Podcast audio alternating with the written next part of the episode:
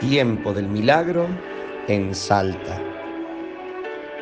La tradición oral nos cuenta que en 1592, en Perú, en Puerto El Callao, divisaron dos cajones que desde el mar se desplazaban hacia la costa. Abrieron y era la imagen del Cristo crucificado.